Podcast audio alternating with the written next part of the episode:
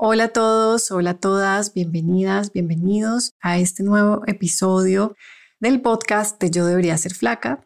Este es un espacio para conversar sobre nuestra relación íntima con el cuerpo, con la comida, para ir más allá de todos los paradigmas que nos han enseñado a reducirnos en tamaño, a controlar la comida.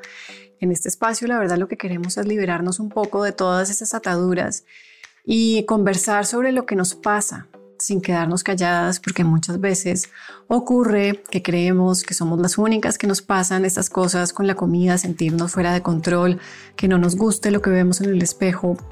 No lo conversamos lo suficiente, no nos damos cuenta que son dolores compartidos, colectivos, y que asimismo los debemos ir cambiando porque estos sistemas no nos funcionan.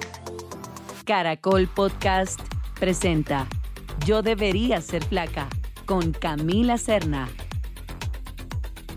Y en este espacio voy a hablar de Carla.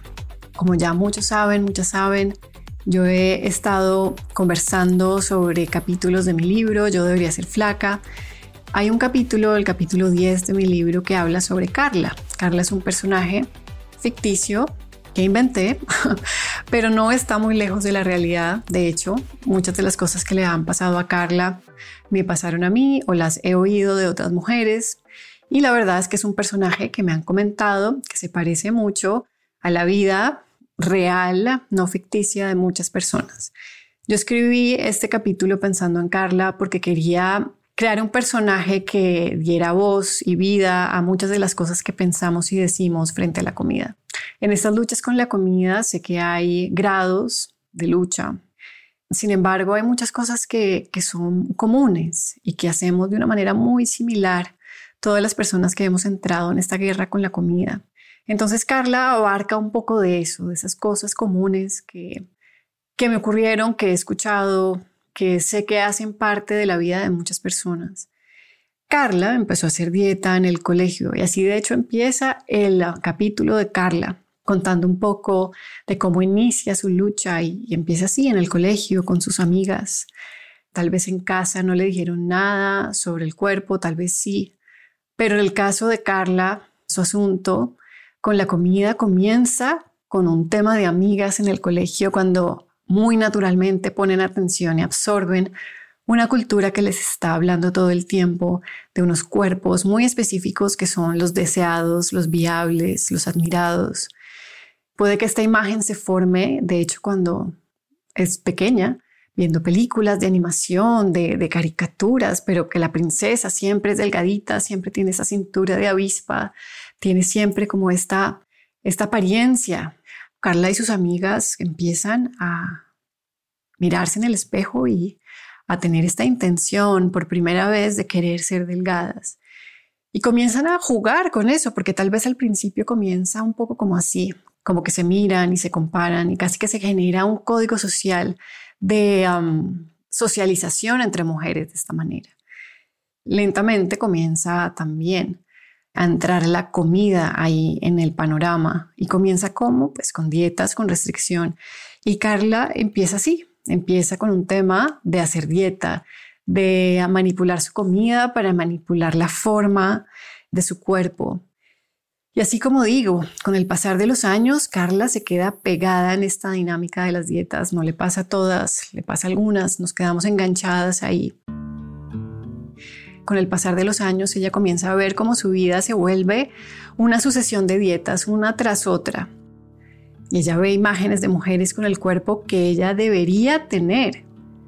Esta palabra debería es un poco el eje del libro porque es el deber ser, el que nos anula, el que nos persigue, nos tortura, siempre queriendo llegar a esta versión idealizada del deber ser que no podemos nunca alcanzar. E inclusive cuando la alcanzamos, porque tal vez Carla a lo largo de su vida ha logrado bajar de peso como muchas personas inicialmente logran sostener la pérdida por un tiempo.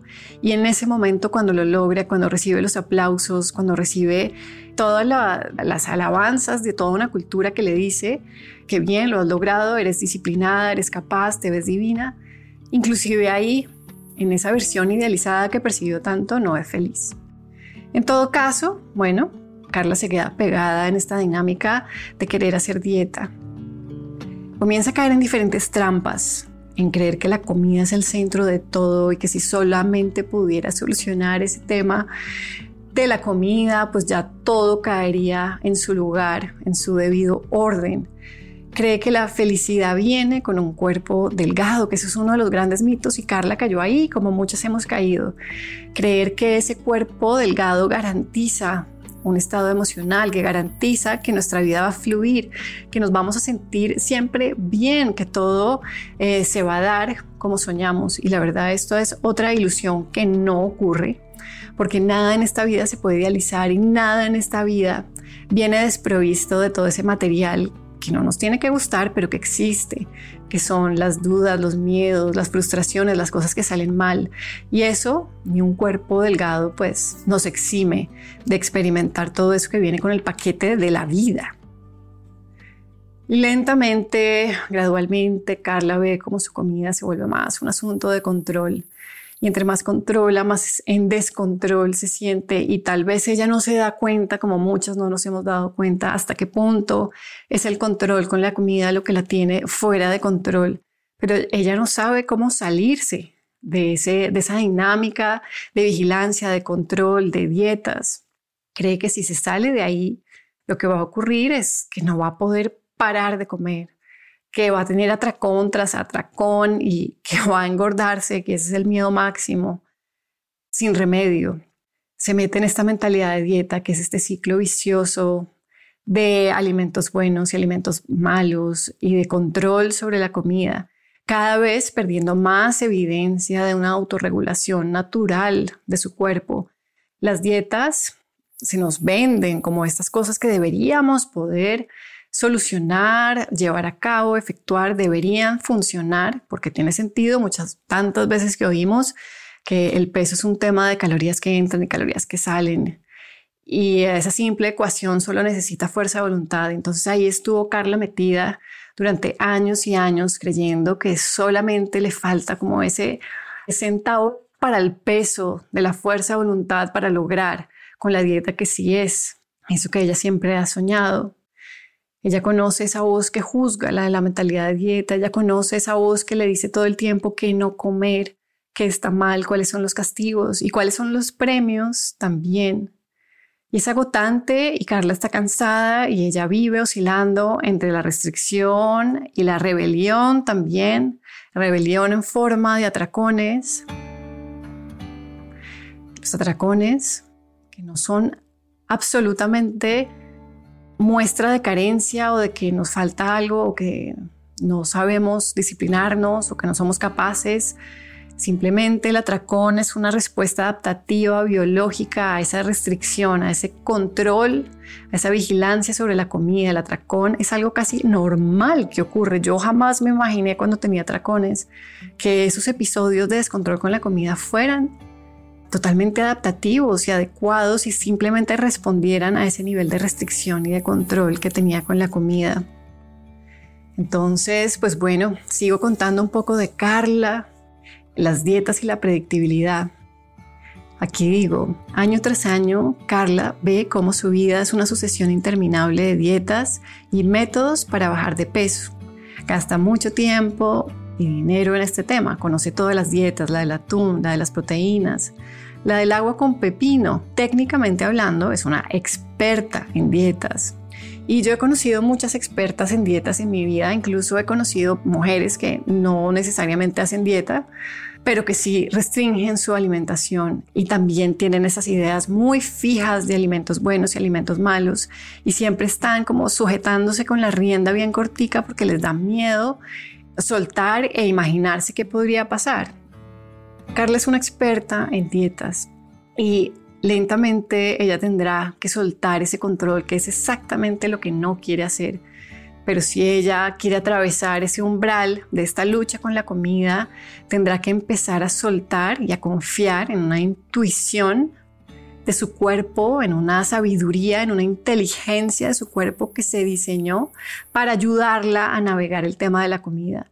Y no para creer que lo va a hacer perfecto, porque tampoco existe el comer perfecto, pero sí hay un comer confiado, hay un comer que descansa en esta inteligencia de un cuerpo que realmente no tenemos que intervenir nosotros con nuestra lógica, con nuestra intelectualidad en estos procesos de la regulación con la comida. Es más un soltar y saber que tenemos los mecanismos biológicos, las enzimas, los recursos, los órganos biológicos que nos ayudan a navegar todo este tema. Carla tendrá que lentamente darse cuenta de que eso es posible y esto puede implicar muchas cosas que a veces son obstáculos en la recuperación. Por ejemplo, Carla tiene una familia, unas hermanas, una mamá, unas tías que siempre están hablando de dietas, el tema de conversación, ese código de socialización, de vínculo entre mujeres, siempre fue el cuerpo. Y en el momento en que ella decida soltar eso y no hacer parte de esas conversaciones, ella puede enfrentarse como a cierto destierro, a no pertenecer más, al menos de esa charla, de esa, de esa manera de socializar entre mujeres que se normaliza tanto. Entonces ella tendrá que enfrentar esas consecuencias. Pero creo que lo hará. en el libro, yo al final digo que ella sí encuentra esa manera de sentirse segura. Ella encuentra esa manera de, de conversar con eso que le ha pasado, con la comida, con eso que, que absorbió de la cultura, con eso que ella no entendió que le pasaba con su biología, con su cuerpo, con su psicología, y encontrará la manera de sentirse segura de nuevo en su cuerpo, en su vínculo con el alimento, inclusive si le cuesta, inclusive si eso implica que ya no hará parte de esas charlas, de esos grupos, de esos colectivos que se arman tan frecuentemente alrededor del peso y de la comida, en oficinas, en familias. Y sí, abstenerse de esas conversaciones porque esas conversaciones no aportan a nuestra salud mental, física o emocional. Bueno, esa es un poco la historia de Carla. Si te interesa conocerla más en detalle, yo hablo de varias facetas de lo que le ocurrió. Es un personaje ficticio, pero con muchos elementos de la realidad.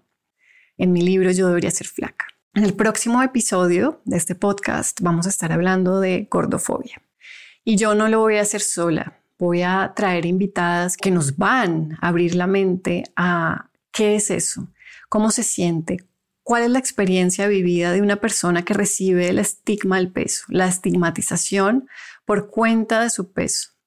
Entonces, la gordofobia la vamos a ir develando de a poco. Yo puedo hablar teóricamente de la gordofobia, pero no tengo la experiencia vivida de cómo se siente una sociedad respirándome en la nuca por cuenta de mi peso. Entonces voy a invitar a mujeres fantásticas, maravillosas, que sí tienen esa experiencia y que de hecho nos cuentan no solo el dolor, sino también cómo es la transformación de haber recibido todos esos golpes, ese trauma y cómo se puede ir remoldeando, transformando para volverlo potencia, para volverlo algo que conecta con otras personas y que también se vuelve como esta chispa de activismo que nos incita a cambiar estos sistemas que tenemos.